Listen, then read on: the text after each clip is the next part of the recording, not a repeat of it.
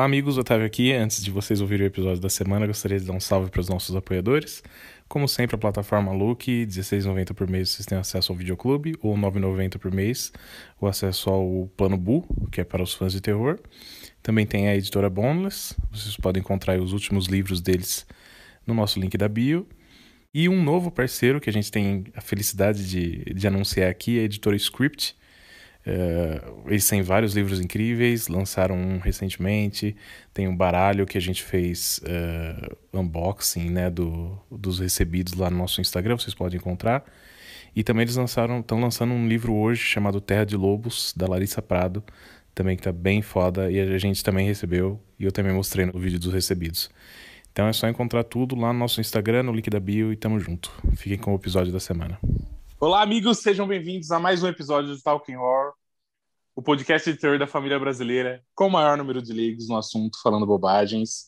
Estamos aí para mais um episódio, episódio novo, e novamente com uma dinâmica diferente, meus amigos. A gente está se reinventando aqui uh, no nosso podcast. E eu vou explicar basicamente como que vai funcionar. Vai ser uma explicação meio demorada, sinto muito por isso, mas espero que vocês venham na jornada comigo. É, mas primeiro eu vou apresentar as pessoas, porque aí depois eu, eu posso me estender quanto eu quiser. É, então, primeiramente, eu gostaria de anunciar um novo membro aí do nosso podcast que começou como um mero convidado, é, tapa se tornou um tapa-buraco, é, se tornou um tapa-buraco e agora foi promovido finalmente como membro fixo. Próximo e estágio, o nome dele é Misael Lima. O próximo estágio é ele ser um é. inútil que não participa. o cara começa a dar desculpa para não participar, né? Eu sou, lá, eu sou bom, eu sou eu sou Mizel Lima, uh, eu sou do SideQuest, canal SideQuest, um canal de cultura pop aqui da, da internetosfera brasileira. Eu e minha esposa Maria Carolina Bastos, a gente apresenta vários vídeos de reviews com séries e, e, e filmes e games, etc. E eu ainda vou estar aqui com, a, cargo também de fact-check, né? Então, o primeiro fact-check que eu vou fazer aqui desse Boa. episódio é dizer que não vai ter ninguém gritando dizendo que Snyder é o melhor ou que o Adam Wingard é Deus. Ah, aí é que você se engana. Obrigada. Ah, eu esperei por esse episódio aí a é... minha vida inteira. Hum, mas, aí, mas aí o Otávio vai explicar e vocês vão ver que vocês vão se enganar. É, é verdade. Então eu vou, vou, explicar basicamente o que é esse fact check aí. O, o Misael vai ser o nosso o cara que vai ficar checando os fatos, as coisas que a gente está tipo falando, e aí a gente não tem certeza. O Misael vai dar informação aí diretamente do Google. E é isso aí. Então, agora eu vou apresentar os outros dois membros fixos aqui, né, do, do, do nosso podcast, que seria a Arina e o Gui Pérez. Por favor, se apresentem. Eu sou a Arina e eu adoro uma farofa bem feita. Fala galera, bom dia, boa tarde, boa noite, boa madrugada. Vocês, vocês escutam isso aqui de madrugada que eu sei que vocês sentem vergonha. É o GIMP. É, e assim, nessa próxima hora, só nessa próxima hora, tá? Snyder e Adam Wingard são os melhores diretores do mundo. é, e a nossa convidada do dia, que é a maior entusiasta de Paddington 2 que eu conheço, nossa querida Luana Mender, por favor.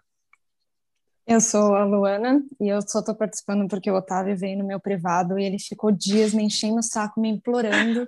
E como eu sou muito gentil com os fãs, eu não poderia negar né, esse pedido tão caloroso. Aí eu cedi e estou aqui hoje. Exatamente. uh, então, esse é o nosso elenco de hoje. aí, graças a Deus, nós vamos ter o Gui relinchando aqui no, no, no nosso episódio. É, gostaria de explicar como que vai funcionar finalmente. É, mano, vai, ser, vai seguir meio que a premissa tipo, de se reinventar, ok? Que é o que a gente fez naquele episódio é, de criar remake e tal. Dessa vez a gente vai tentar defender filmes ruins que são consensualmente muito ruins, entendeu? É, só que a gente vai tentar provar para vocês aí, ouvintes e pessoal aqui do podcast, que são bons filmes, meus amigos. E para isso a gente selecionou cinco filmes aí que eu vou falar, quem que sugeriu cada filme. A gente fez uma pergunta no nosso Instagram, no nosso grupo do, do Facebook, vocês podem aí checar, os dois estão na nossa no nosso link aí da bio do Instagram e uh, no, na descrição do YouTube, vocês podem encontrar a gente aí. Ah, então, finalmente, eu vou falar os cinco filmes. Primeiro eu vou falar os cinco filmes. É, e aí eu vou falar, tipo, como que vai funcionar esses cinco filmes. A gente vai selecionar, sortear um para cada membro que está presente hoje. São cinco pessoas, cada um vai ficar com um, e aí a gente vai ter que defender esse filme da forma que a gente preferir. E a graça também do episódio é que a gente não está com roteiro, a gente não pegou os filmes antes, muitas, muitos de nós não gostamos de nenhum filme da lista, mas a graça do episódio é tentar ver como que a gente se vira nos 30 aí. Eu gosto de então, todos, é todos. Pera, deixa eu citar então os filmes. O primeiro filme selecionado foi Countdown, ou A Hora da Sua Morte.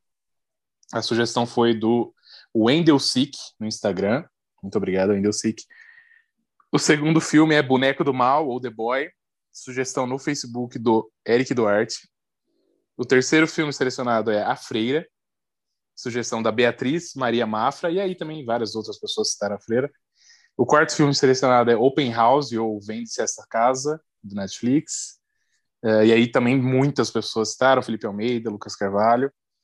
E Megan Smith, citado apenas por uma pessoa, Frank S. Jr., eu achei muito interessante trazer Megan para esse episódio, porque eu quero ver muito quem que vai conseguir defender essa porra, posso estar incluído nisso.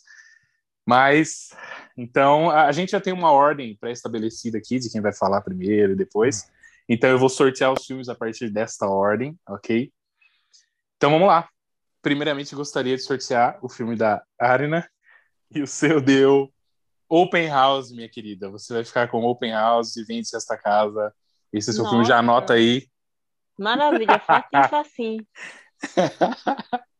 tá, agora eu vou pro segundo da ordem de fala, que é o Misael. Vou sortear seu filme aqui, Misael. Countdown, caralho, que sorte, arrombado, velho. Boa, Countdown, então. É o seu. Anota aí, anota aí. Ah, anota aí que eu vou esquecer, hein? com Olha. certeza, velho. Tá, ok. Tá. Vou inventar que foi o outro, então. o terceiro sou eu, pelo amor de Deus, velho. Agora vou sortear o meu filme. The Boy! Boneco do Mal! Muito bom, muito bom. Justo, justo, justo. Eu fiquei com o Boneco do Mal, então. Deixa eu anotar aqui. Ok. Agora, meu querido Gui Pérez. Megan Smith. Mais um episódio que eu serei cancelado. Ai, tô em casa. Que feliz, que feliz, cara. Tô muito feliz com esse resultado, meu Deus. E assim sobrou a Luana, que ficou com a Freira. Muito é... bom, muito bom. Tava empolgadíssima para defender esse filme. Então deixa eu fazer um recap aqui. mesmo, né? Então. Deixa eu fazer um recap aqui. A Arena ficou com Open House, Misael Countdown, eu fiquei com The Boy, Gui Pérez ficou com Megan Smith e Luana com a Freira. E aí, como eu já falei a ordem, Arina, por favor, nos apresente sua tese, minha querida. Today on Missing, new revelations in the case of Megan Stewart. If you could know exactly when you were going to die, would you want to know? That's creepy. His proms. It can't be. Bom, a, eu nunca tinha visto esse filme antes. Vocês me obrigaram a assistir ele para me preparar para esse episódio. E o motivo de eu não ter assistido é justamente porque eu ouvia todo mundo dizendo que o filme era horrível, horrível. E quando eu assisti, eu fiquei realmente surpresa, porque o filme não tem nada de horrível assim. As pessoas só não entenderam realmente do que se trata o filme. Então, para quem não conhece o Vence Essa Casa, a história conta sobre uma família que acaba perdendo um pai, o filho vê o pai morrendo em um acidente, após comprar leite no mercantil. E com isso, o, o garoto e a mãe vão passar um tempo na casa da tia mais velha e tudo mais. Só que com uma condição, é claro, porque a casa está para vender e eles vão ter que sair durante os domingos para poder o pessoal fazer a visitação ali. Por que, que esse filme é bom? O diretor ele tem uma mão para criar tensão, suspense realmente muito boa ele pode fazer você ficar todo encolhido no colchão com pequenas cenas, como a cena em que o cara tá tirando a lente, que é realmente angustiante, principalmente para quem tem aflição com o olho, que eu fiquei, oh, meu Deus, me deu uma agonia muito grande. Mas também eu acho que a, como ele trata a psique dos personagens é realmente interessante, principalmente porque o filme, além de ser um, filme sobre invasão de casa, ele é um terror psicológico muito bom. Porque, primeiramente, você tem a família perdendo um enteado, e com isso eles vão, ficam em uma depressão muito grande, um luto. O garoto, ele é o que mais perde com isso, porque ele tinha uma relação muito mais próxima com o pai, enquanto com a mãe já não eram tão próximos. Tem até uma cena ali no filme que é basicamente para a mãe e o filho se conhecerem. E eu vi nesse filme uma grande influência de Hitchcock, porque nós podemos ver que o nome do personagem principal, Logan, remete muito a Norman, de Norman Bates. Trata sobre essa relação entre o filho. Nossa, eu senti o, favor, eu senti não, o Hitchcock tenho, se, virando, se virando. Eu tenho, eu tenho pontos fortes, por favor. É uma relação entre mãe e filho, onde os dois acabam sucumbindo a esse luto, eles só têm eles entre si. Inclusive, tem uma cena do banho em que a mãe está lá no mesmo quadro, a mãe nua do outro lado e o menino na porta. Ok? A casa que eles estão é incrivelmente grande, daria facilmente para ser um hotel, no em cima de uma montanha, com pessoas desconhecidas. Tem até a cadeira de balanço que o Norman Bates fica se balançando com as roupas da mãe. É, eu, eu tinha pensado em um monte de coisa, sim, o diretor, ele brinca muito com a sua cabeça do que está acontecendo ali em verdade. Se é um fantasma, se é uma invasão, se é um menino que é doido e tem uma dupla personalidade, que inclusive é a minha teoria para explicar este filme, visto que em vários Meu momentos Deus. É, eu tenho certeza que o menino é doido, foi ele que matou a mãe e no final ele se matou. Por quê? Porque eu Essa é uma das teorias mais fortes da internet. Essa é uma das teorias mais fortes da internet, mas é considerada do, do, Mano, não faz sentido. Faz absurdo, sentido, cara. É. Olha, eu vou falar. Ele não, não, não faz sentido nenhum, na verdade, é ridículo. Não faz sentido. Eu assisti ontem, eu sei que não faz sentido. Vou... Mas vai lá, vai lá, vai lá. Ó, ele, ele demonstrou claramente que odiava a mãe, ele deixou isso claro, disse com todas as palavras que ele preferia que ela tivesse morrido o vulto que eles veem tem uma silhueta semelhante à do pai dele. A primeira, o primeiro acontecimento estranho na casa é com esse menino. E esse gatinho, inclusive, tem uma cena quando eles estão indo para casa, que a família está lá no mercantil, antes deles conhecerem uma velha doida, que foca muito no leite, que era justamente o que o pai dele estava indo comprar.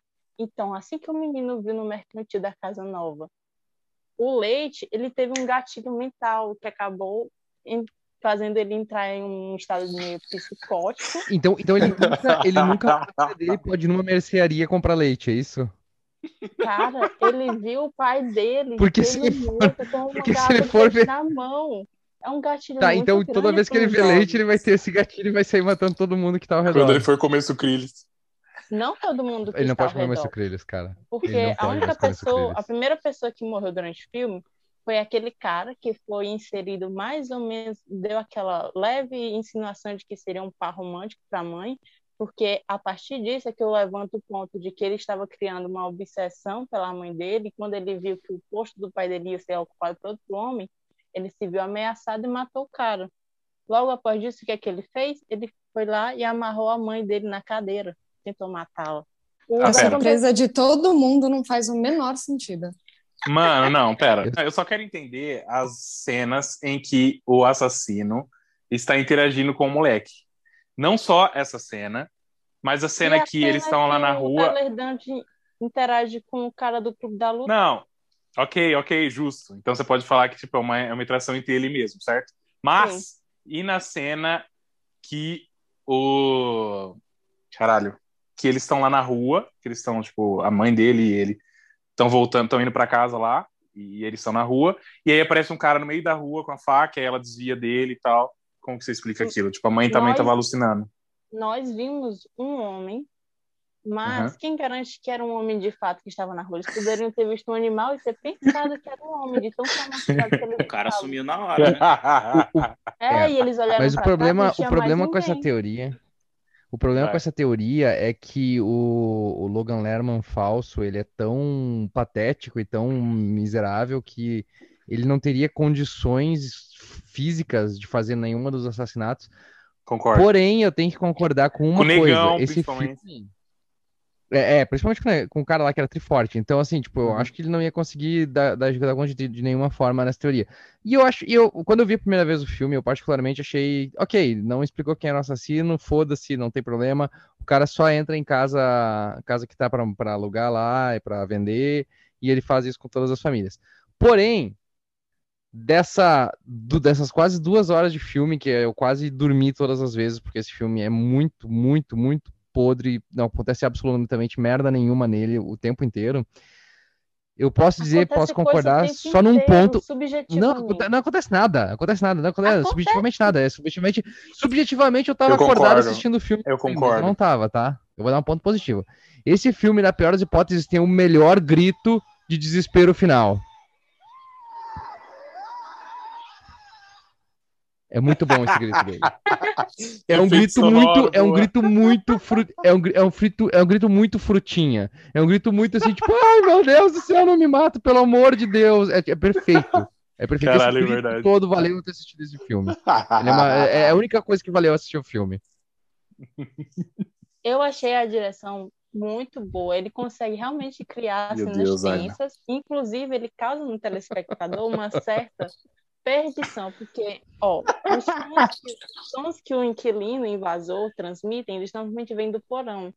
Mas existem várias cenas durante o filme que ele, aquela, aquele ângulo contra plongé, sabe, do olhar de cima, que dá a sensação de que o inquilino que está lá invadindo, ele está em todo lugar, ele sabe de tudo, ele vê tudo. Então cria essa aura de que estamos sendo observados a todo momento.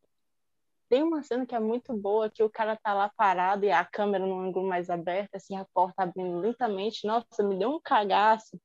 Muito bom. Então você dizer que o cara não consegue criar uma cena de terror psicológico, o, o filme proporciona isso. Ah, mano, você calma, porque até o ato final, as cenas de terror medonho que é, é o cara mexendo no chuveiro, tá ligado? É batida na porta. Que porra de medo que é esse, velho? Tipo, o cara tá tomando Olha. água gelada. Ah, mas aí você, oh my God. você tá dando mas é argumento é pra oh, ela, meu Deus, né? ele está batendo na porta. É, mas, é porque... Vocês estão dando argumento ideia... pra ela, porque o moleque pode Por também fazer. Porque isso é óbvio. Porque se, se é um negócio meio merda desse, é mais óbvio que seja o moleque. Se fosse mas, mas assim, o fato de ser ele, o fato de ser ele o assassino não melhora o filme. É, é esse, é, esse, é, o ponto. Uma hora e meia de injeção de linguiça. Esse é um ponto que eu quero Exato. chegar. Cara, eu juro pra você que eu, eu comprei essa teoria da Arina, ela tinha me adiantado alguns pontos. Eu comprei, o filme até fica um pouquinho mais interessante, mas eu também não acho que essa teoria melhore o filme, porque é, realmente é um filme chato. É um Quem filme... mata a mãe dele é ele, gente. No porão. Mesmo lugar em que está o cadáver da mãe do Norman Bates.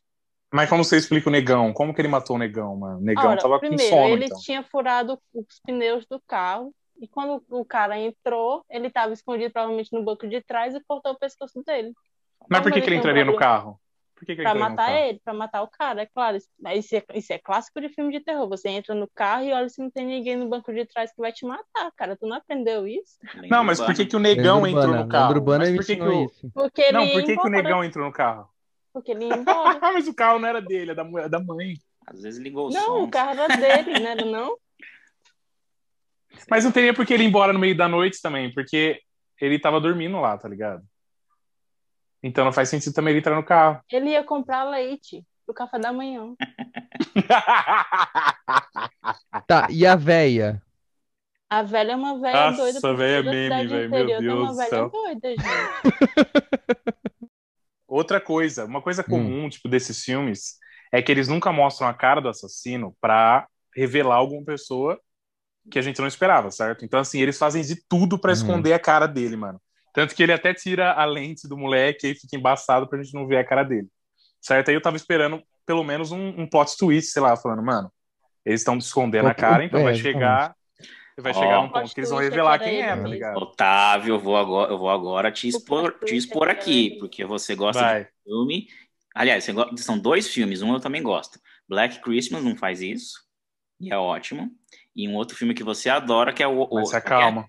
Que é o. Como é que é? Aquele da, da House? É Rent, The Rental. The Rental, The Rental, mas calma. Nossa, calma. horrível esse filme. O The Rental, não, mas The Rental é foda. The Rental mas podia estar nesse episódio. Não é ruim também. É o, o, The Rental não dá ênfase na cara, é isso que eu tô querendo dizer, tipo. E nem o, o Black Christmas, ele não dá ele não fica várias cenas fazendo foreshadowing, né? Que é o, é o termo em inglês. Pra o que, quem será que é esse cara, entendeu? Mas eu, eu pra tenho... ir no final chegar e cagar. É, eu tenho uma teoria sobre isso, que foi o que eu achei na primeira vez que eu assisti, que o assassino é, era o encanador, porque ele ficou me parecendo muito que era o encanador, e o encanador, falou, é, é. falou, que tinha ido lá várias vezes, o encanador mexe no aquecedor, é. né, e por isso que o aquecedor pifava, tananá, tananá. Tá vendo pega o celular do cara também. Não, mas, mas, é, mas é um negócio, é, e pega o celular do cara, mas é um negócio tão óbvio, e no final não revela que é ninguém, que eu se perdeu e realmente não deve ser o encanador. É, é porque ele é. revelou é. quem era durante o filme inteiro. Tem uma cena que a mãe acha a foto de família jogada no lixo e tá mais ou menos o rosto dela marcado. Isso é só para completar depois da cena que ele dizia que odiava ela e preferia que ele tivesse morrido. Que mostra como ele não se sente mais conectado com essa família e que ele sente falta do pai. E é por isso que no final quem mata a mãe é ele. Mas sabe que isso, isso ajuda a reforçar o ponto que esse filme é tão sem graça que a gente tem que ficar fazendo teoria ruim em cima dele para tentar melhorar um pouco. Porque a. Esse é o a, tema a, do episódio. Não, exatamente, exatamente. Mas aí que tá. Ele, a teoria tem que tentar fazer ele ficar um pouco melhor, porque daí fica um pouquinho mais interessante, realmente, dá uma conotação. Pena que é tudo mentira, né? Porque não, não acontece nada, não tem nada disso. Na verdade, nem, é um cara que foi lá e matou e foi embora. Não, é não nem com a teoria fica é, bom. não. Aliás, mentira, gente. aliás, será que dá para fazer um fact check se o diretor já falou alguma coisa sobre isso, mano? Sobre o final do filme? Não, é, ontem mesmo eu vi um, filme, um, vídeo sobre. eu vi um vergonha. vídeo sobre o, sobre o Open House uh, e sobre os, os, os possíveis assassinos dele. E as três teorias que tinham era de quem seria o assassino. Uh, só as duas. A primeira seria que ele era um dos caras que estava vendendo a casa no começo do filme, mas daí, tipo, eles meio que descartaram assim.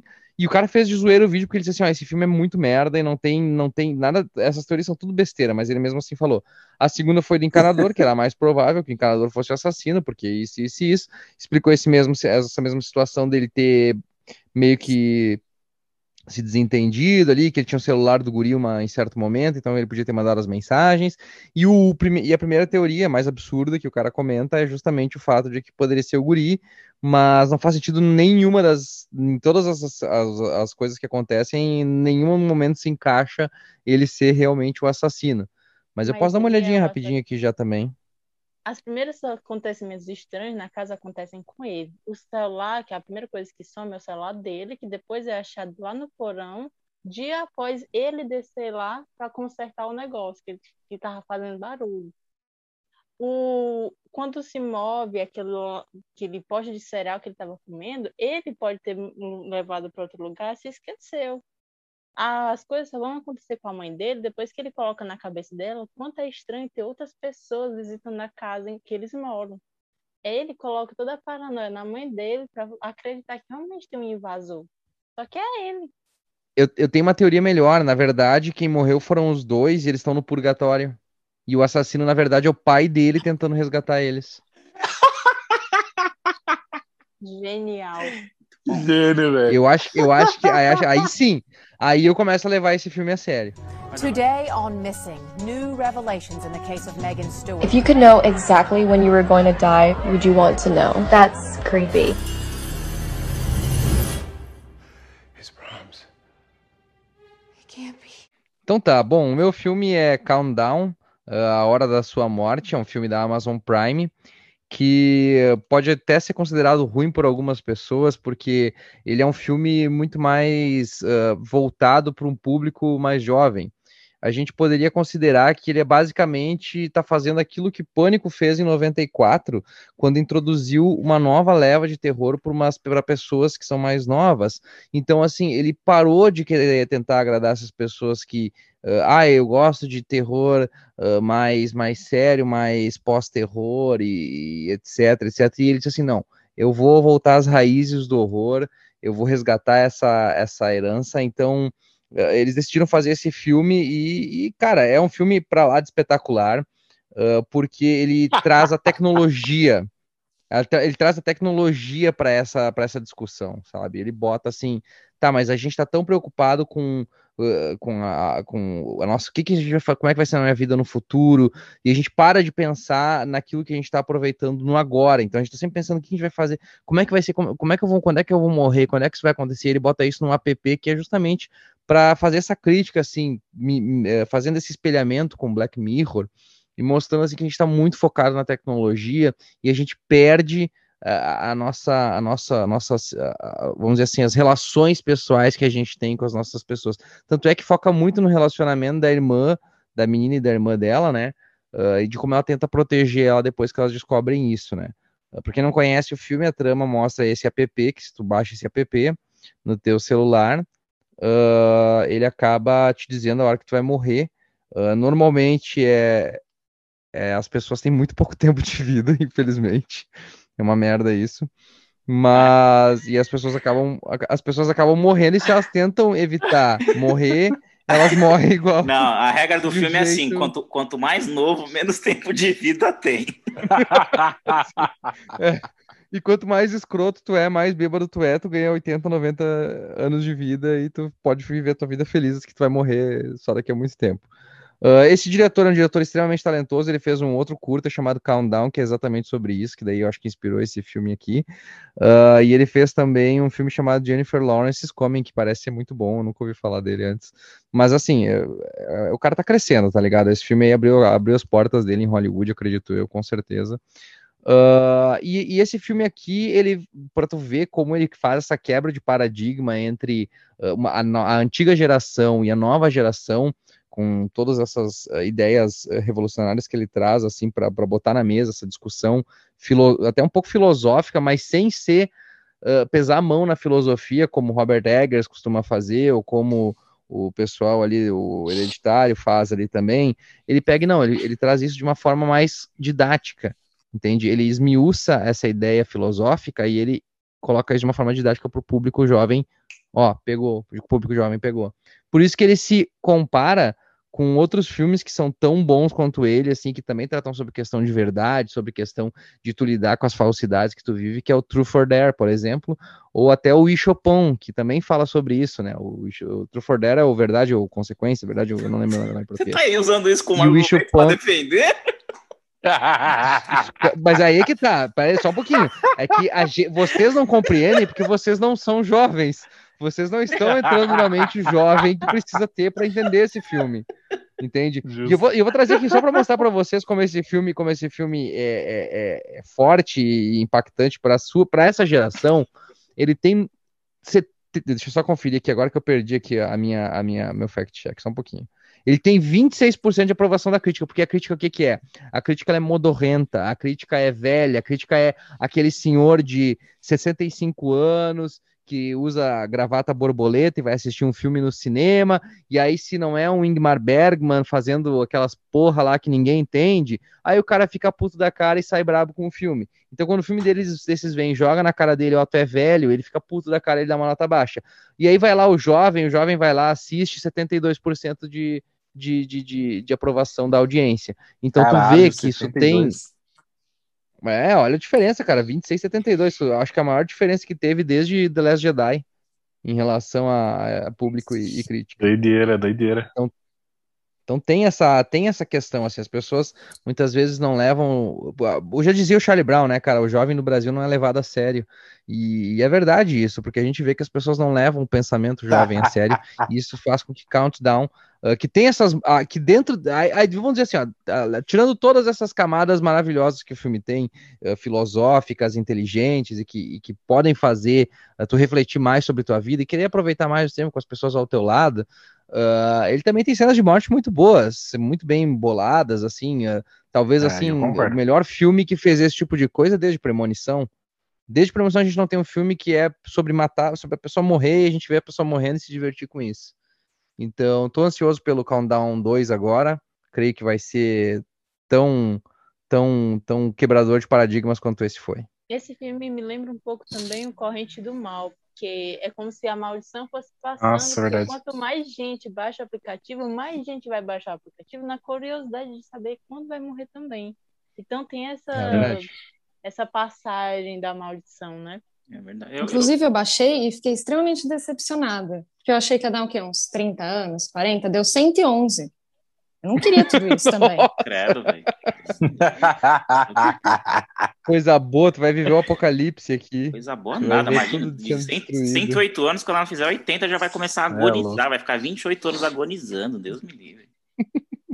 Eu vou ajudar o argumento do, do Misael, porque eu, eu realmente queria ter pego esse filme, mano.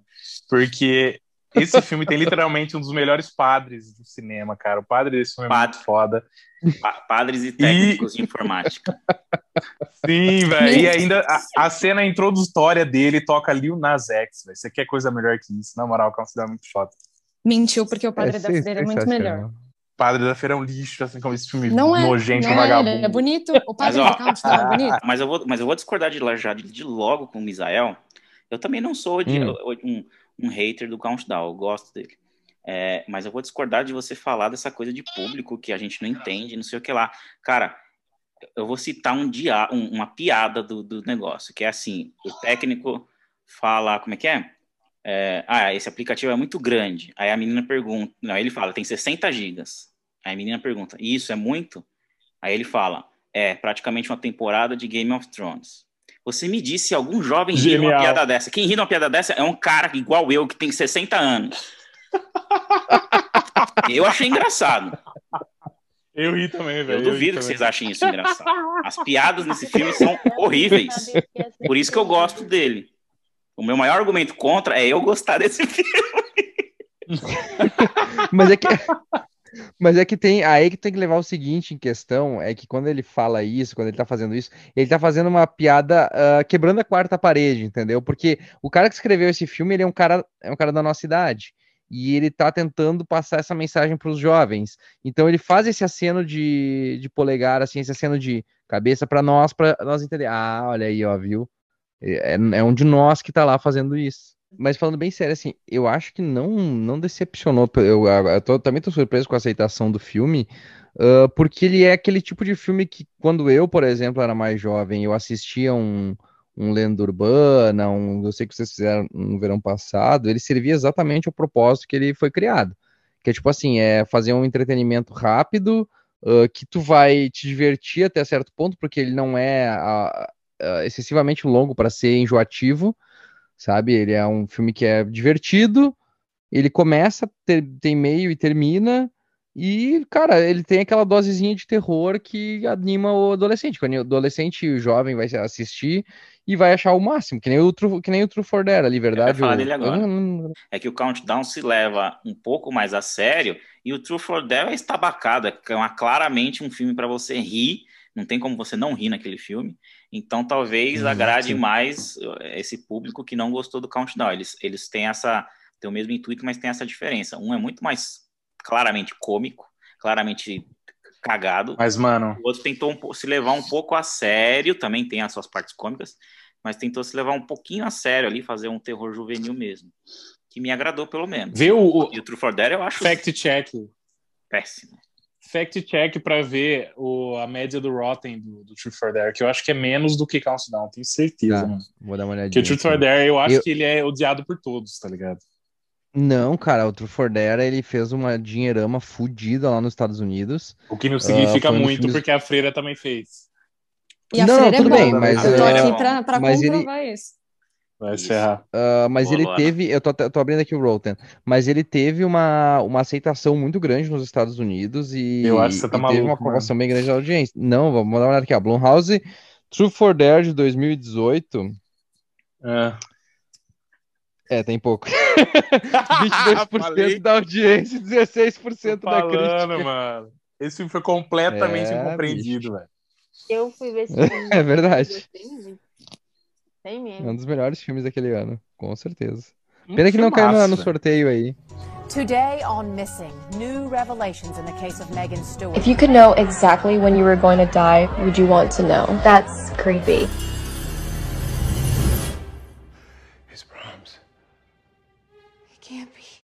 Então, agora é minha vez, eu vou defender Boneco do Mal ou The Boy. Primeiramente, eu gostaria de explicar para todo mundo como que funciona o filme. É, a protagonista é a Lauren do The Walking Dead, não lembro o nome dela como atriz. É, eu acho que é Lauren o nome dela. É, é atriz, mas enfim. Lauren. No Walking Dead ela é Meg. Já checo aqui. É Lauren. Ah, é verdade.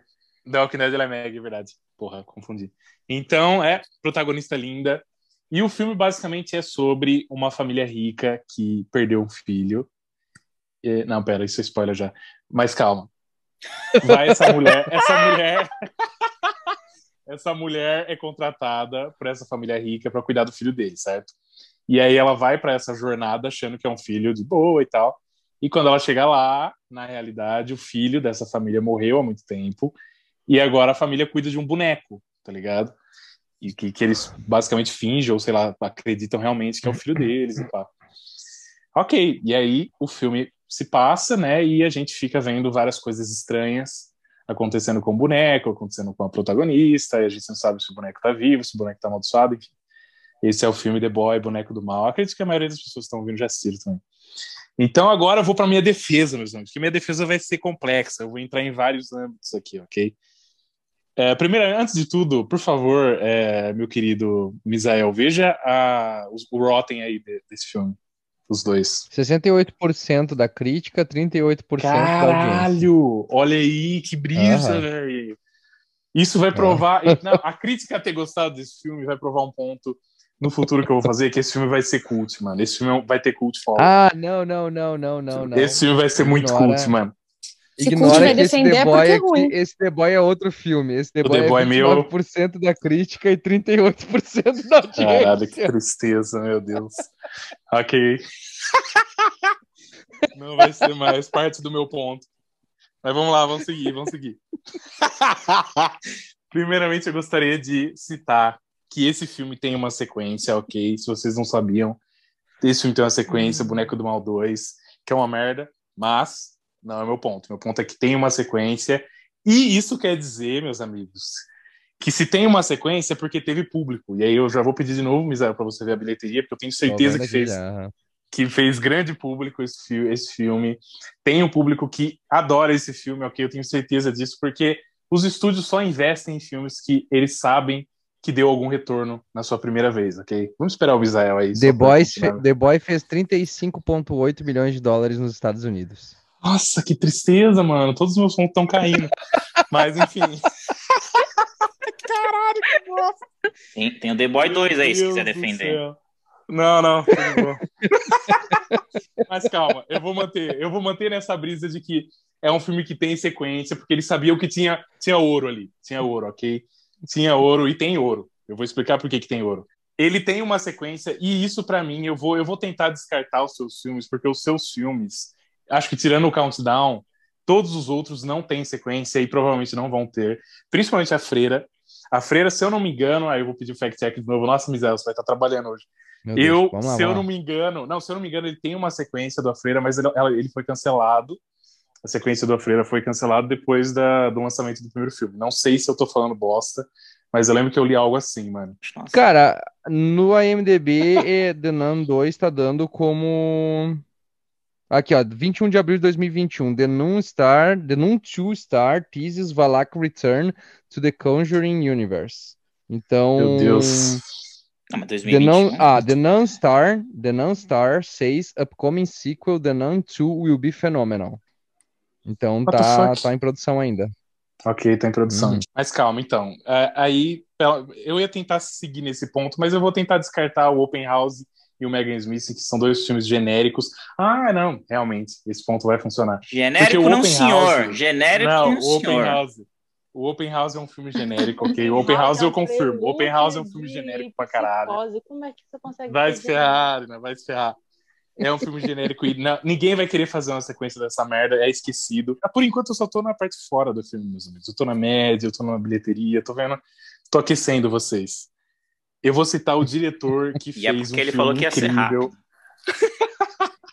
eu vou citar o diretor que fez um filme incrível que se chama A Filha do Mal. É um filme found footage de 2012, se eu não me engano.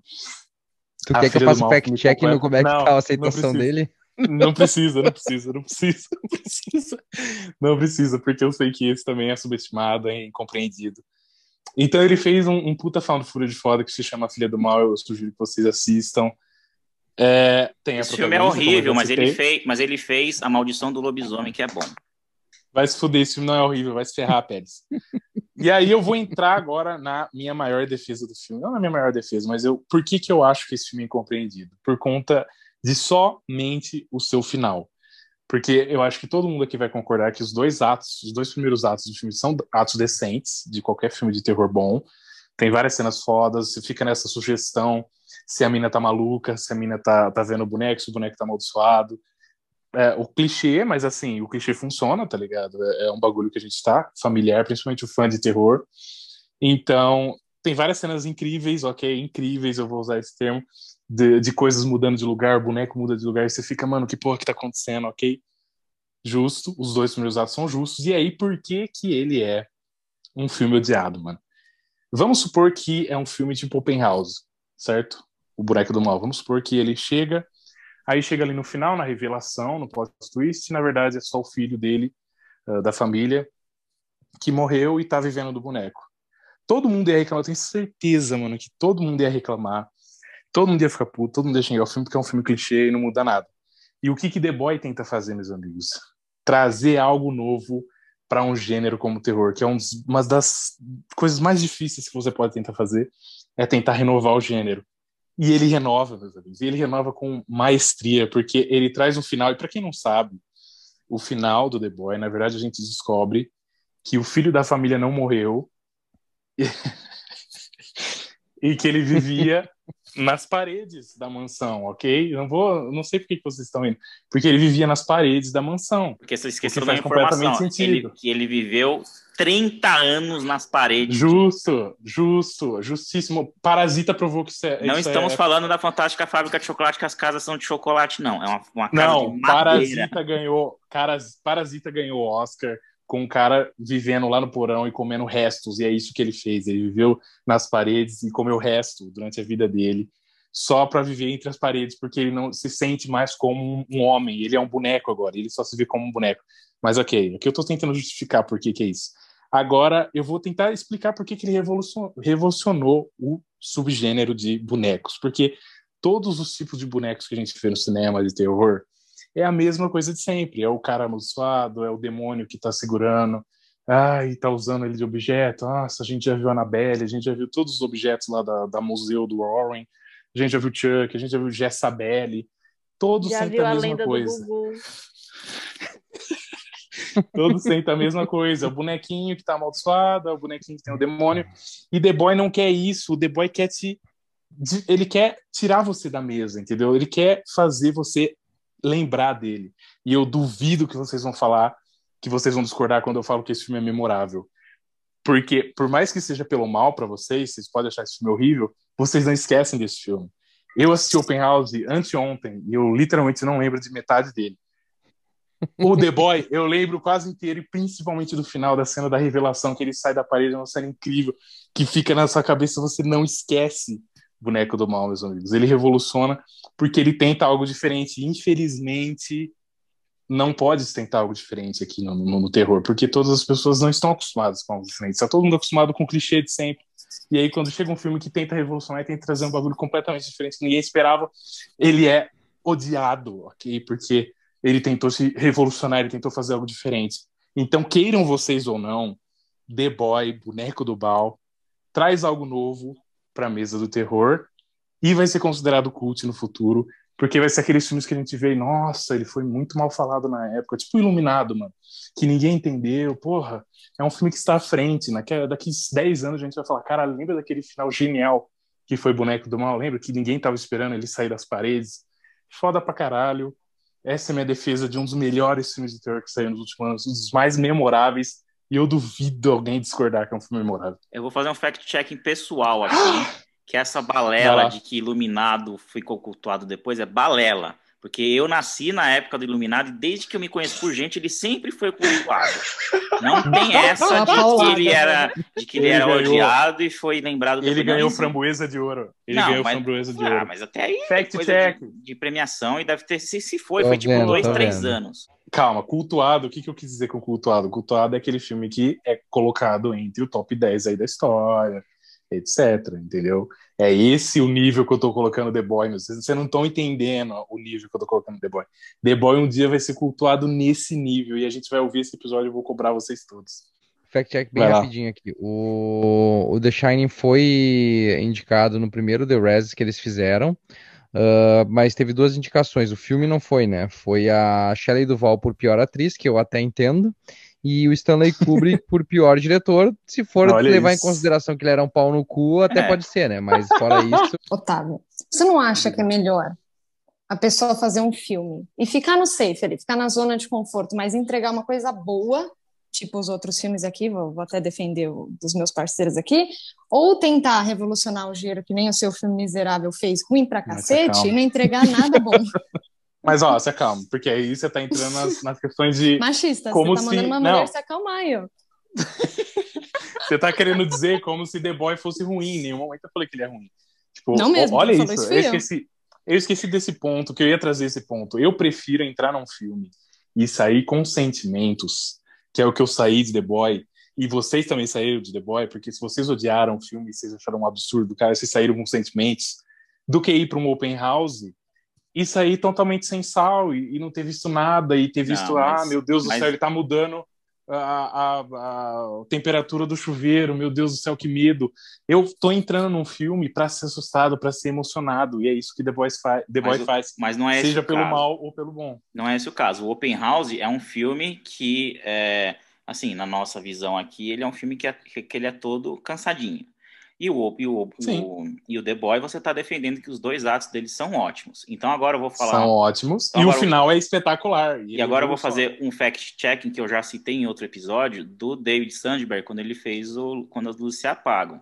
Ele fez um teste com a plateia, a plateia viu o filme. E a plateia é, é, tá, parece que ela estava gostando do filme, e quando viram, e depois que o filme acabou, quando eles viram o final, eles passaram a odiar o filme. Ele fez a pesquisa e eles odiaram. E aí ele Sim. conversou lá, ele era amador, né, diretor amador, tinha visto lá, tinha acabado de vir lá da Suécia, na casa dele. E aí ele conversou com uns, um, pessoas mais experientes na área e eles recomendaram para fazer o mesmo teste sem mostrar o final do filme. E a plateia adorou o filme sem o final. Então, quer dizer, ele, ele tirou a conclusão de que um filme, 90% do filme, da, da, da, reação do público vai ser no final. Então, se você entrega um filme bom e no final ele é ruim, a, a, a a, a, percepção vai ser ruim, que é justamente isso que a Luana perguntou. É, Mas, novamente. Faz sentido ousar e tentar fazer um final tão é, arriscado e, e, ter essa percepção ruim?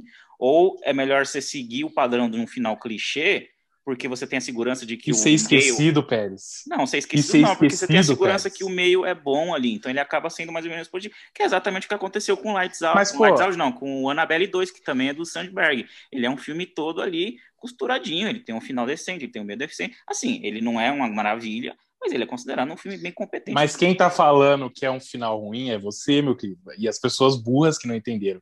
Eu tô tentando trazer que é um final que se desafia, que se coloca em outras posições, que os filmes genéricos de sempre, como você citou Annabelle, como você citou Lights Out, dos dois do Sandberg, aliás, eles não fazem, eles não, não te desafiam, então eles não te tiram da zona de conforto. O The Boy tira você da zona de conforto, é... e é isso que eu quero. Eu quero ser tirado da minha zona de conforto, e aí a questão de bom ou ruim a gente pode discutir, tá ligado? Ah, o que, que é bom, o que é ruim. Eu vou guardar aí... suas palavras no meu filme, que você quer sair da zona de conforto. Eu vou guardar. Sim, é claro que eu quero, é claro que eu quero. Eu vou concordar, porque eu já falei que eu queria ter pego o Megan Smith também. Megan Smith é um filme foda, já falei várias vezes.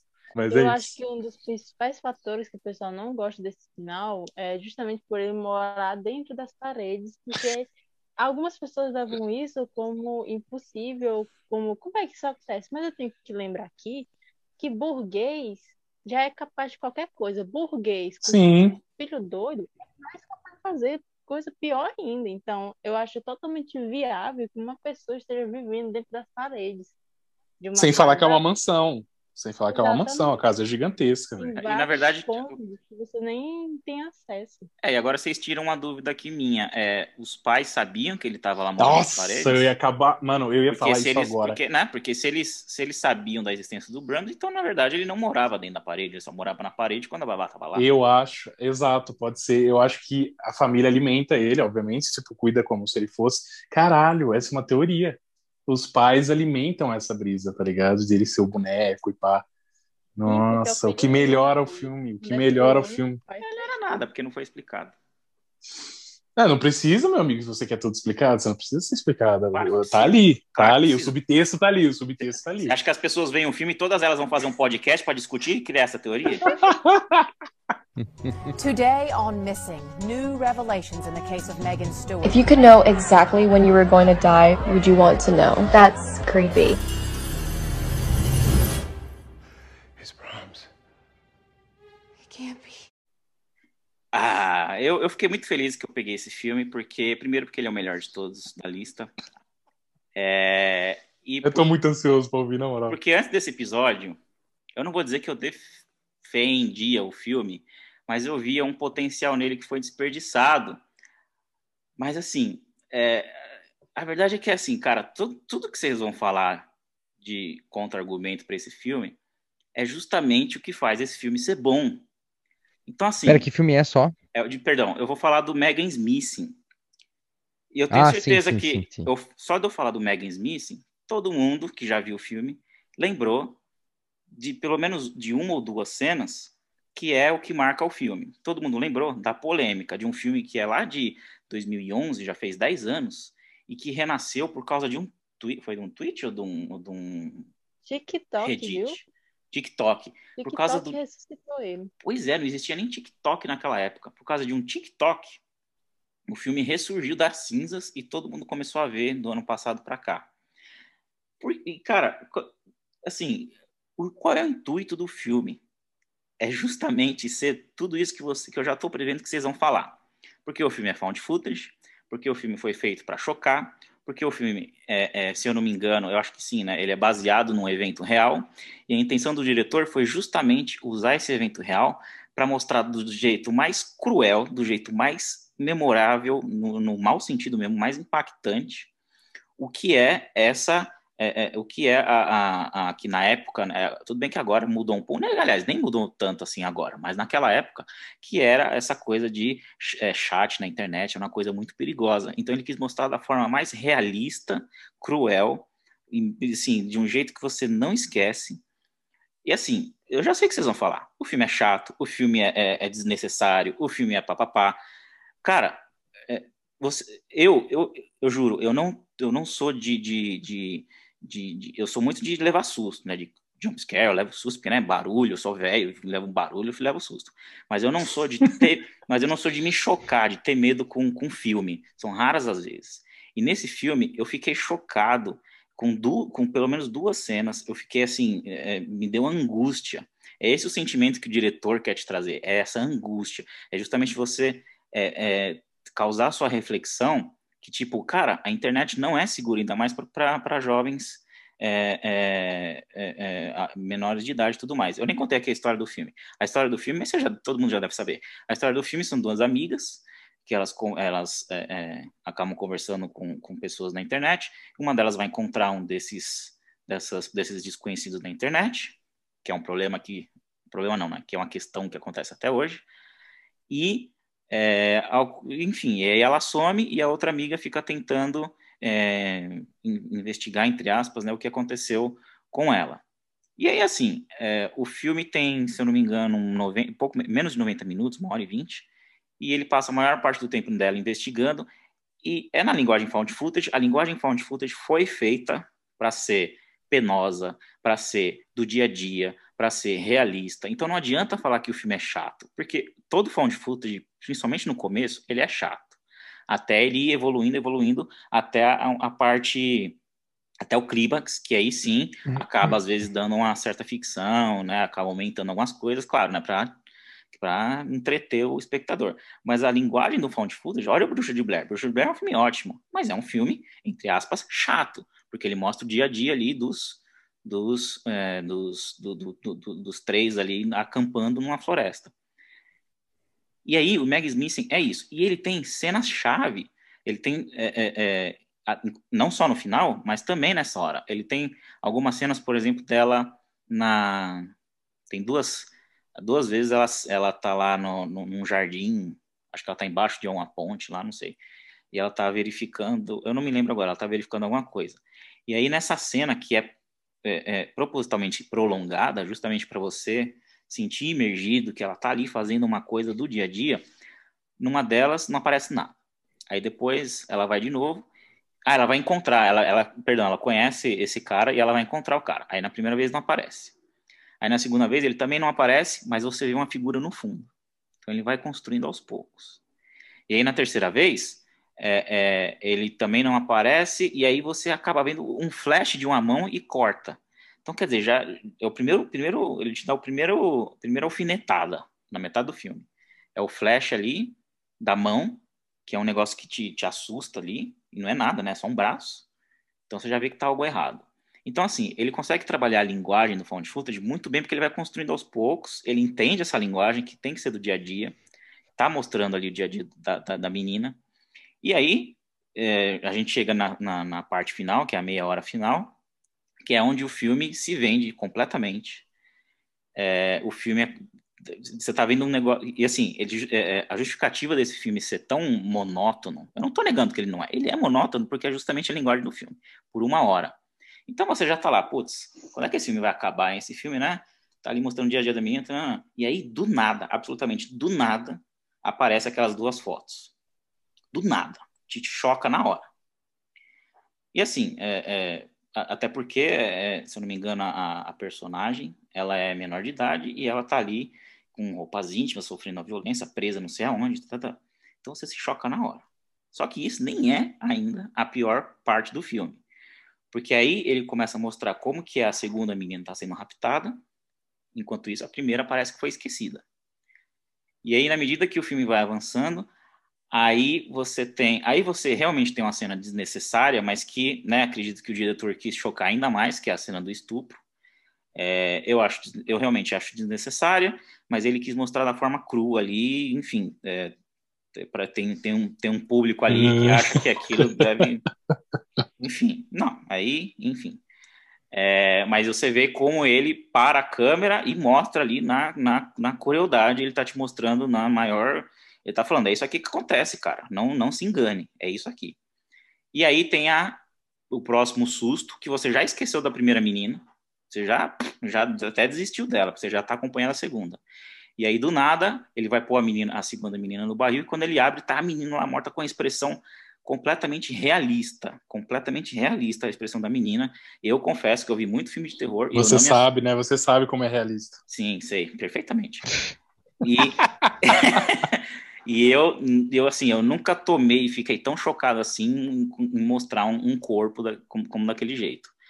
Então, assim, é um, é, é, o filme é realmente uma definição de horror, né? não, não é terror, assim, é, é, é, praticamente a mesma coisa, né? mas é que terror é o terror que você sente momentâneo e tudo mais. O horror, para mim, né, pelo menos na minha definição, o horror para mim é justamente a coisa pútrida, é justamente aquela sensação de angústia que você tem, é justamente o um negócio que, é, é, é, é, podre, chocante. Então o filme ele quer te passar essa mensagem e ele consegue. Não tem, não tem uma alma viva aqui. E eu até desafio alguém de, de discordar isso que não tem esse sentido mal de que acha que esse filme é maravilhoso e agradável. Não tem. Então ele acaba mostrando toda essa mensagem e ainda tem o finalzinho ali que é justamente ele enterra, é, enterrando elas e é tipo uns 10 minutos só dele cavando ali, só mostrando as minhoquinhas lá na terra, porque ele quer mostrar ali que é o, o tempo que o cara tem para fazer todo esse trabalho de, de, de, violência. Então ele quer ali que você acompanhe, ele quer que você seja um voyeur daquela violência para você ver, para ele te passar essa mensagem justamente do que é. Então esse, esse filme ele é uma, ele não é para te entreter. Ele não foi feito, não é um filme de entretenimento. Ele não é igual a Freira aqui que ainda vão defender, que é para você é, tomar susto e se entreter e rir, se divertir com a galera. Não é. Ele é um filme mensagem. É pra, é ficar entediado. Ele é um filme de mensagem para você ficar entediado. Pois é, mas aí se você entedia vendo ali meninos morrendo ali, não sei o que lá, aí é problema teu. Eu fiquei extremamente chocado, eu fiquei assim, alerta, eu fiquei. É, é, é, me deu uma, até uma ansiedade. Você vê, com, com Nunca mais falou com ninguém na internet, né? Com a monotonia. Tipo, tá Não, eu falei porque eu já sou velho, mas tipo, Mas e você imagina a época também do negócio, foi lá em 2010, foi lá no início do, justamente do, do, do acho que nem o WhatsApp existia ainda. O WhatsApp deve ser de 2012, é, deve ser o comecinho do WhatsApp, mas tava lá, a gente ainda estava lá no MSN. no ICQ, não, no ICQ é dos anos 90, no MSN. Então tava ainda nessa, não tava tão evoluído igual é hoje. Hoje a gente já sabe tudo o que acontece, o pessoal já é mais esperto e tudo mais. Mas há 10 anos atrás, não era igual nos anos Sim. 90, claro. Não, 10 anos atrás, 10 anos atrás já se sabia disso tudo. Ali ah. já era, já tava assim, tava se vivendo uma segunda onda de, de, de, de, medo na internet, que daí, tipo, mas aí, tipo assim, já tava começando a inclusão digital a ponto das pessoas saberem como é que funciona acho que o que estava pegando mais forte ali era a questão de encontros, de relacionamentos virtuais, né? É, é, é, exatamente, é a época do, do, do é que Tinder, vai pra é, vibe. Bem lembrado, é a época do Tinder, justamente, é a época da. Eu, eu, da, eu, eu não gosto. Eu, eu, eu entendo assim esse tipo de filme que gosta de fazer, mas o problema é, é, é, eu acho que desse, eu não, eu não eu não vi todo o Megan Smith, eu só vi partes dele, ele nunca acabei vendo ele porque nunca tive muito interesse. Mas é, o meu problema que eu vejo, assim, é que não é, por exemplo, que nem um filme que é que nem Caché, por exemplo, do Michael Haneke, que é um filme que, tipo, faz um climão do cacete, assim, e tu, não e tu fica numa tensão o filme todo, porque tu, tu, tu não sabe o que que tá acontecendo. O filme tem só uma cena de violência que nem é tão violenta assim, até se comparar ah, é com assim. Megan Smith. Eu acho que é assim. Mas Be assim, é, é, é, violenta, mas eu acho que não é tão violenta que nem Megan Smith, assim, claro. que é mais visual, virtu... mas né, é uma cena. Ele fica nessa tensão, mas ele fica num, num, baixo, assim. E aí, quando dá essa cena, é um choque tão grande para ti.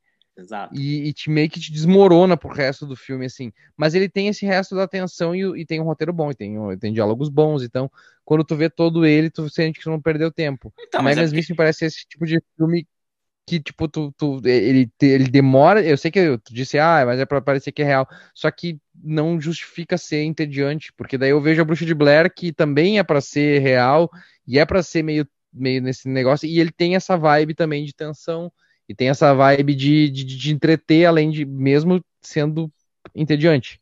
Tem, mas a bruxa não, não, Blair é, né, que... é, uma, é, uma, bruxa, ele não tem uma mensagem para te passar realista. Ele é um filme que ah, o então formato pera. é realista, mas não a mensagem.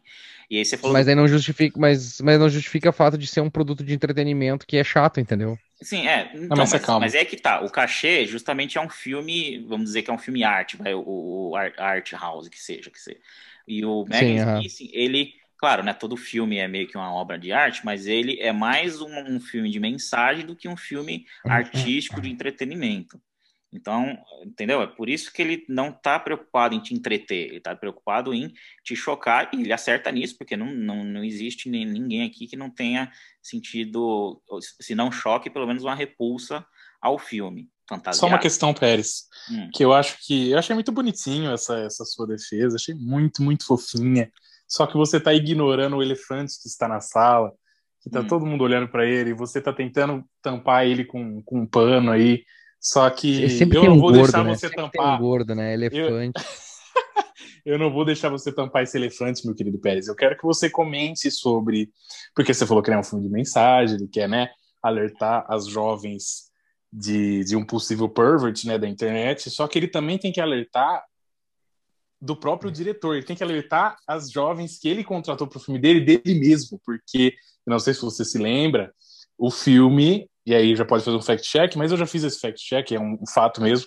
As meninas do filme, as duas protagonistas, elas eram menores de idade. Só uma. Na só época. Uma, de, uma delas? Uma. É ela, é ela que eu quero focar mesmo. Ela tinha 16 anos e é ela que participa da cena cena mais infame do filme, que é de estupro, que são cinco minutos seguidos ali de estupro. E eu queria ver como que você defende isso, meu querido Guilherme Pérez, sendo que o diretor está tentando passar uma mensagem, mas ao mesmo tempo ele está alimentando aos perverts de todos os, os, lugares, colocando uma menor de idade em uma cena de sexo por cinco minutos. Não, é obviamente que eu não defendo ele tá basicamente isso, fazendo não, isso que o... Eu, eu não vou falar que ele é um diretor de método aqui, é obviamente que eu não, que eu não defendo isso. Mas, é, é, assim, a gente, eu estou defendendo o filme, não estou defendendo a equipe, não estou defendendo o diretor, não estou defendendo nada. Não tem, não tem, não tem nem se eu bancar o personagem aqui, nem, nem, se eu, nem se eu fizer um pedestal do Adam Wingard, não tem como eu defender. Só queria tirar você da zona de conforto. Today on Missing, new revelations in the case of Megan Stewart. If you could know exactly when you were going to die, would you want to know? That's creepy.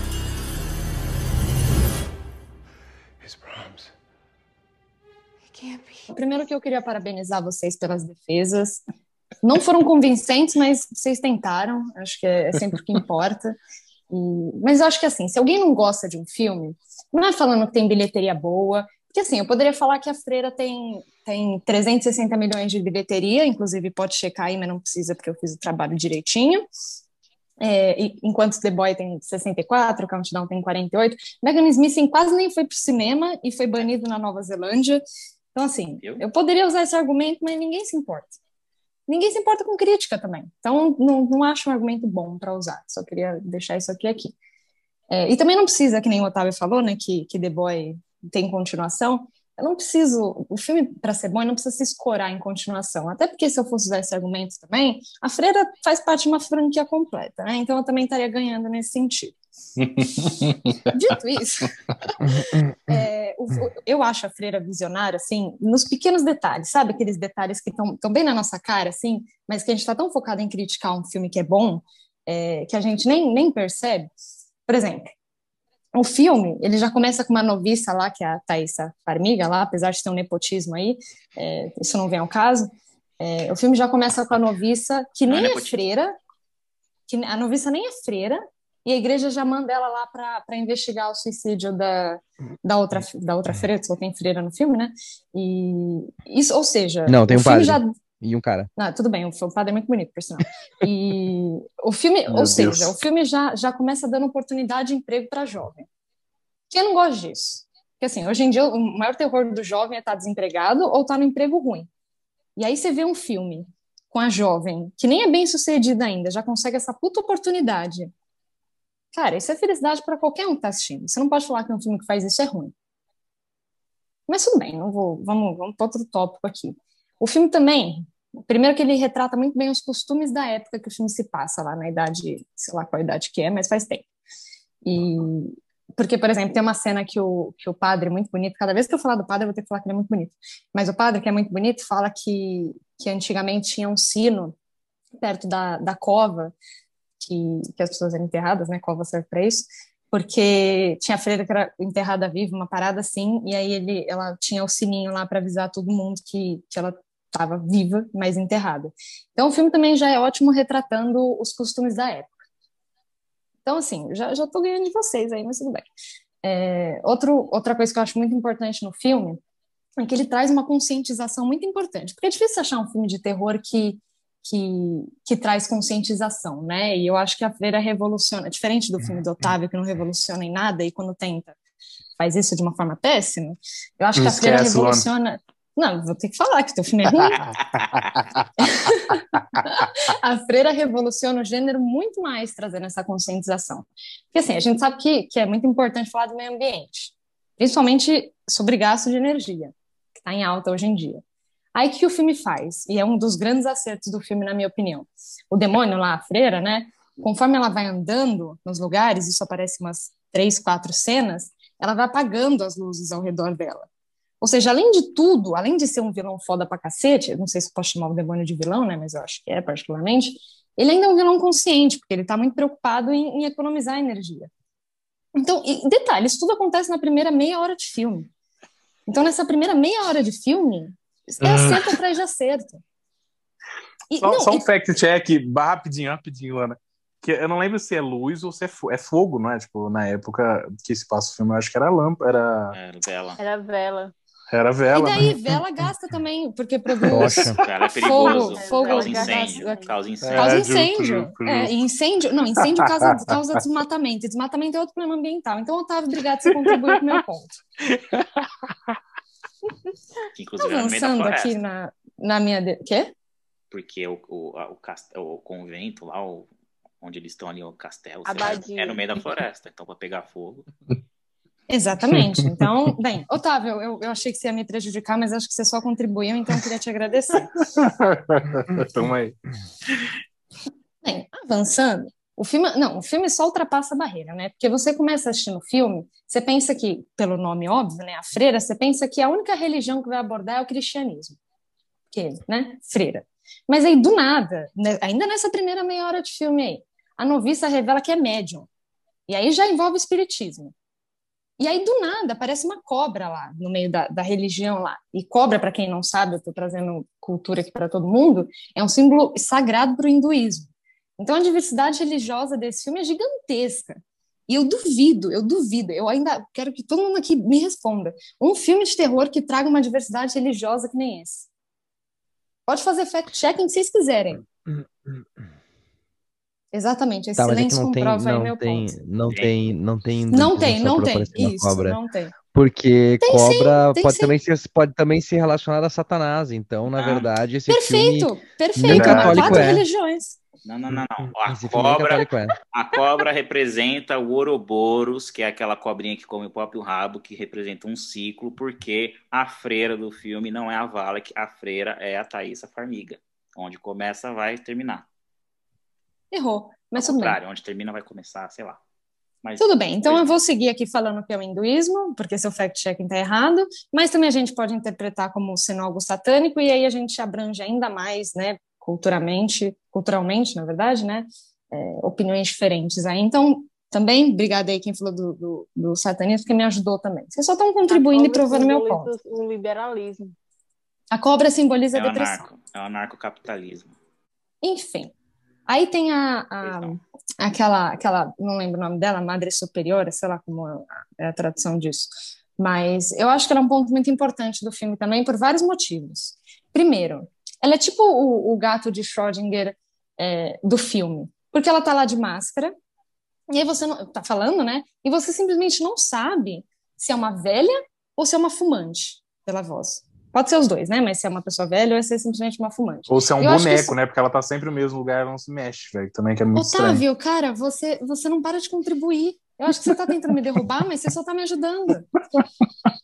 Pode ser Porque se Annabelle. for um, não, porque detalhe, se for um boneco, o filme ainda consegue desbancar The Boy em filme de boneco. Caralho. Então, enfim, obrigada pela contribuição mais uma vez. Mas voltando, né?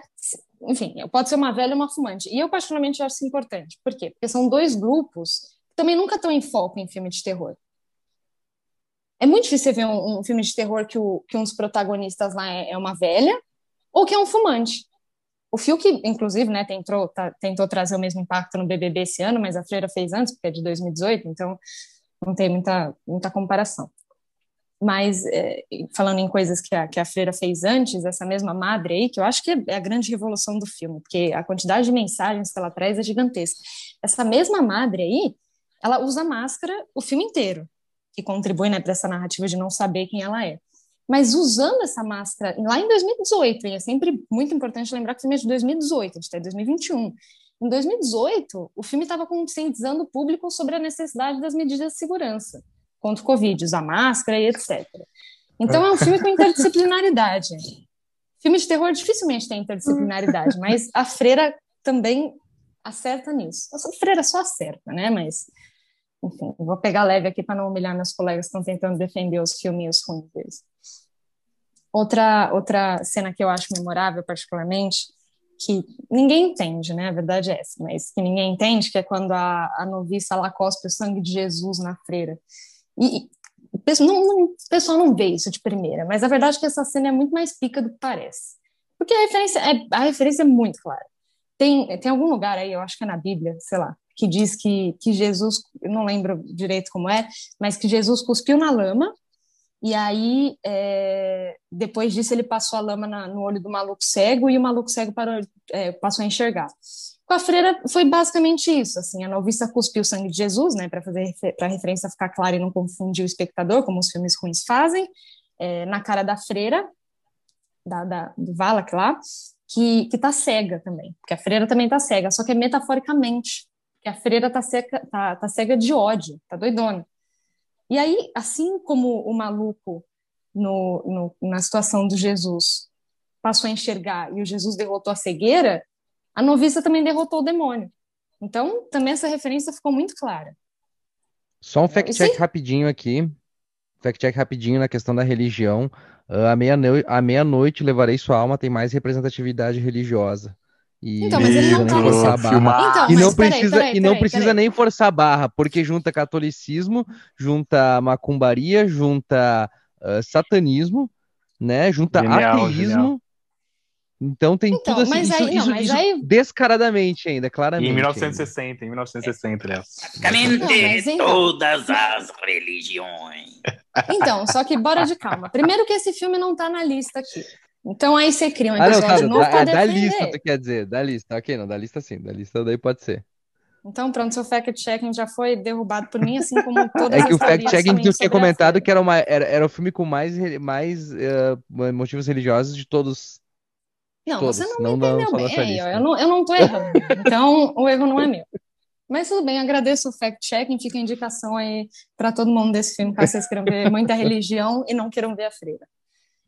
Mas, enfim, é, isso, né, tudo isso incrivelmente que a freira fez de forma impecável, além de tudo isso, ela conecta né, direitinho com a Invocação do Mal no final, além de fazer referência a uma coisa que, que é muito feita em Invocação do Mal, que é deixar o, o nome do Valak lá aparecendo em algumas cenas de, de forma escondida ou discreta. Mas, enfim, só para finalizar aqui, ponto de tudo isso é, o filme é que é bom, ele é bom porque é bom e ponto. Ninguém precisa ficar vendo vídeo de duas horas no YouTube explicando teoria, não precisa também se escorar em polêmica, que nem Megan Smithing, ou, ou tentar usar de forma decepcionante, tipo The Boy. Ele simplesmente entrega, tem que entregar e ponto. Porque o filme é bom para qualquer público, desde a pessoa mais crítica lá, cinéfilo chato, que vai falhar tentando encontrar ponto negativo, até quem só quer ver gente bonita porque o padre é muito bonito. Então o filme agrada a qualquer um. Padre é muito feio. Esse é o ponto. Você é burro. Um ponto, um ponto importante que eu acho assim, que, tipo, para mim, de, de, teus argumentos muito bons, eu acho que justifica a tua defesa do filme, mas esse filme tem uma falha miserável que faz ele cagar de vez. Fora o fato de que a vilã parece minha, minha professora Gertrudes de matemática na oitava série, então eu não consigo ter medo dela. Mas também o fato de que eles tinham a oportunidade de fazer as farmigas serem de alguma forma relacionadas na droga Sim. da história. Mas faz. E eles desperdiçaram essa bosta desperdiçaram, não, senhor. Não, senhor, não, senhor, não, senhor, não, senhor. Desperdiçaram, elas não são relacionadas. Check, check. Não, senhor. Na história ah. elas não são, eu, eu procurei na época. Mas, Já na época eu procurei porque eu queria falar sobre isso. Porque... Elas, elas se encontram. Quem elas não têm relação familiar. Não, pode. As bom, duas famílias. Mas, assim, mas por que, que eles, eles usariam a narrativa manjada? Uau, as atrizes são irmãs na vida real, a gente precisa fazer elas serem irmãs no filme. Isso é pra fanboy chato. É. Porque seria perfeito se ela fosse a mãe dela. Mas, ela era perfeito isso. Tava mas, tudo e tem as brisas. É... Ela, ela, vai ser vó. Ela vai ser vó da, da, da, da farmiga de verdade. Lá. É, tem a brisa existe. que ela também tem algumas visões. Tá então, tá é filme, a mesma tá linhagem. A, a Vala que primeiro ela é a Vale para se vingar da Thaísa é justamente essa história. Isso, é da mesma linhagem, isso. e aí, anos depois, ela vai lá e perturba a, a, a, Vera Farmiga. Hum, interessante. Então, é da mesma linhagem da família. Não é que são irmãs, né? Porque, até porque a época dos dois filmes são diferentes. Mas é a mesma linhagem, o mesmo sangue, que, assim, não pode não ser, que não é algo no filme que é né, algo óbvio, assim, algo revelado, mas é que algo que talvez no futuro a, a Vera Farmiga ali vai descobrir que teve uma, uma relação. Essa, essa, essa ligação delas aqui, até procurei agora para ver, mas não tem nada, não tem nenhuma ligação entre as duas, a não, é, princípio. É, é, a, Thaísa, a Thaísa comentou numa entrevista que gostaria de ver alguma relação ser criada entre as duas. Talvez no Freira 2, não sei, mas a, a princípio não tem, então acho que é um grande desperdício e o que faz desse talvez o pior filme dessa lista inteira. Então, cara, eu não acho que é um desperdício, porque assim, é. se assumindo que elas são parentes na vida real, independente do grau de, de parentesco, quando você joga isso no filme, vai ficar muito óbvio, porque, uau, eles estão reproduzindo o que já existe na vida real. Então, eu prefiro particularmente que elas não tenham nenhuma ligação, assim, é, mas, ela, é, mas elas têm, elas inclusive dividem esse mesmo poder delas de ser médium e tal, tudo isso aí tem a ver. Então, tipo, justamente faz então que elas tenham uma ligação. Ia ser, não, mas a ligação. Ser, ia ser digo, muito engraçado. Eu não digo nesse sentido, eu, ligo, eu digo ligação familiar, assim, de fato, tipo, irmã, filha, qualquer coisa do tipo, assim, sabe? Então, uhum. na verdade, Invocação do Mal 2 seria Invocação do Mal à Vingança. Exatamente. É total, verdade. Total. Uhum. A vingança, total. exatamente. Today on Missing, new revelations in the case of Megan Stewart. If you could know exactly when you were going to die, would you want to know? That's creepy. His It can't be. Bom, então depois desse episódio longo aí, Por favor, deixe o feedback de vocês aí no, no, no grupo e tal, no Instagram, se vocês gostaram, a gente faz mais. É, vou partir aqui para a finalização do nosso episódio. Como sempre, cada um aí indica um filme de terror e se despede. Eu vou chamar um por um aí, aí cada um se despede, por favor, Misael. Uh, bom, uh, obrigado pela participação novamente. Quem quiser acompanhar a gente lá no canal SideQuest, a gente está sempre lá fazendo vídeos. A gente tem vídeos, eu estou fazendo alguns filmes de ter, alguns vídeos de terror, a gente tem algumas coisas já prontas lá. Então a gente faz lives todo domingo às oito e meia da noite no Twitch também. Quem quiser acompanhar a gente só para conversar e assistir trailer e falar merda. E o filme que eu vou indicar é um filme chamado uh, Um Caso de Detetive, que é um nome horrível em português. O nome original é The Kid Detective, que é um filme do ano passado, esse ano, não sei te dizer muito bem, eu tenho que lembrar agora qual é a data. Que é uma comédia, a, a princípio, assim, muito engraçada, muito bem feita, sobre um, um cara que ele era um detetive daqueles. Parecia aqueles detetive de, de, de série infantil e ele fazia todas aquelas coisas de resolver casos para as pessoas quando ele era criança, mas ele envelheceu e ele acha que ele ainda pode trabalhar com isso, mas ele é um péssimo detetive, um, um detetive muito ruim. Mas tem um caso no passado dele que ele nunca resolveu e que começa a se interligar com alguma coisa que está acontecendo na cidade nesse momento. Uh, e, e o cheio de reviravoltas, cheio de plot twists chocantes e um final absolutamente inesperado e surpreendente. Recomendo, melhor que Megan Smith, é mais chocante que Megan Smith. Ah, não é tanto assim não. Mas é bem chocante o final, assim, então... Então, gente, foi muito bom e muito ruim ter que aturar vocês definindo esses filmes porcarias, mas, né, é a vida. Me sigam no Instagram, Arina Tamires, lá tem um link do meu Leatherbox para vocês acompanharem as porcarias que eu assisto também. E o filme que eu vou indicar vai ser Os Estranhos, que é um home invasion, que já manja de terror já deve ter assistido. O um é um home invasion e o dois é um slasher muito bom também, indico todos os dois, muito foda. Muito obrigado aí, pessoal. Arroba GIMP por aí, no Instagram, no Leatherbox. No Leatherbox tem as minhas listas lá. Megan Smith está na minha lista de found footage. Tem mais de 200 filmes found footage lá ranqueado. Ranqueado está até o 100, mais ou menos.